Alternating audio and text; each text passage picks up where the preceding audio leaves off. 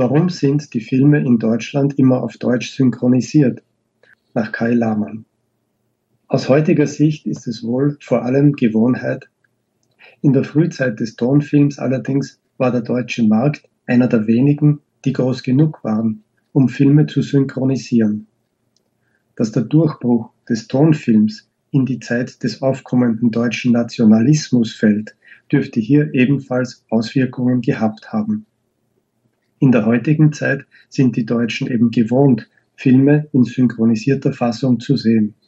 Filme mit Untertiteln gibt es ja immer mal wieder, bleiben aber ein Nischenangebot.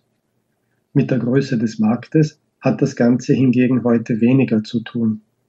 So leisten sich vergleichsweise kleine Länder wie Tschechien oder Ungarn traditionell eine Synchronfassung, wobei in Portugal mit Untertiteln gesendet wird obgleich entsprechende Filmfassungen aus dem brasilianischen Markt durchaus vorliegen.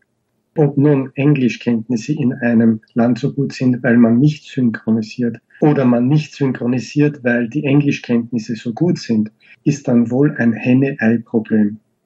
Grundsätzlich sind Synchronisationen keine reinen Übersetzungen, sondern oft wird auch der Inhalt der Filme verändert.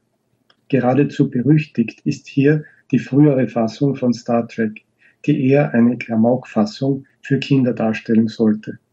Dies führt auch dazu, dass die Rollen teilweise innerhalb einer Folge von verschiedenen Sprechern gesprochen werden.